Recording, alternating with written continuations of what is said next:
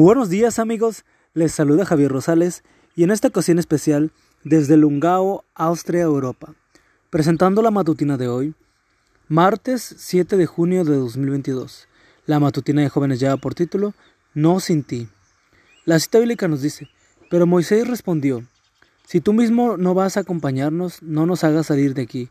Éxodo 33, 15. Todo cristiano sabe que la presencia de Dios es todo para él o ella ya que fuimos creados por Dios para caminar en su presencia.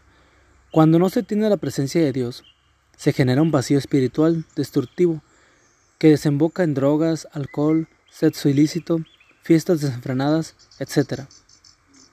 Lo mismo aplica en la vida del cristiano, ya que si no nos si no es una persona que busca la presencia de Dios en su vida, entonces buscará otras cosas con las que llenar el vacío que se produce. El estudio, el trabajo, el éxito, aunque estas cosas no son malas en sí mismas, lo son cuando ocupan el primer lugar en nuestras vidas desplazando a Dios. Había llegado el momento de decidir el mañana. ¿Qué estudiar? Algunos le decían que sus manos eran prodigiosas y que debía estudiar medicina. Otros le decían que al ser pobre, lo mejor sería irse al ejército para hacer una carrera militar. La oferta más prometedora vino de un viejo amigo, capitán de su propia embarcación, con quien había trabajado. Le ofreció irse con él en su barco, le enseñaría las cartas de navegación, le mostraría los pormenores de la actividad y él mismo le ayudaría a adquirir una pequeña embarcación. De esa manera, crecería en el medio. La actividad, llevar alucinógenos a Europa y cambiar por armas que luego serían vendidas al mejor postor en Colombia. ¿Qué camino tomar? Familiares amigos decían que la mejor opción era aceptar la oferta del capitán. Él sabía que no era correcto, así que oró pidiendo la dirección de Dios.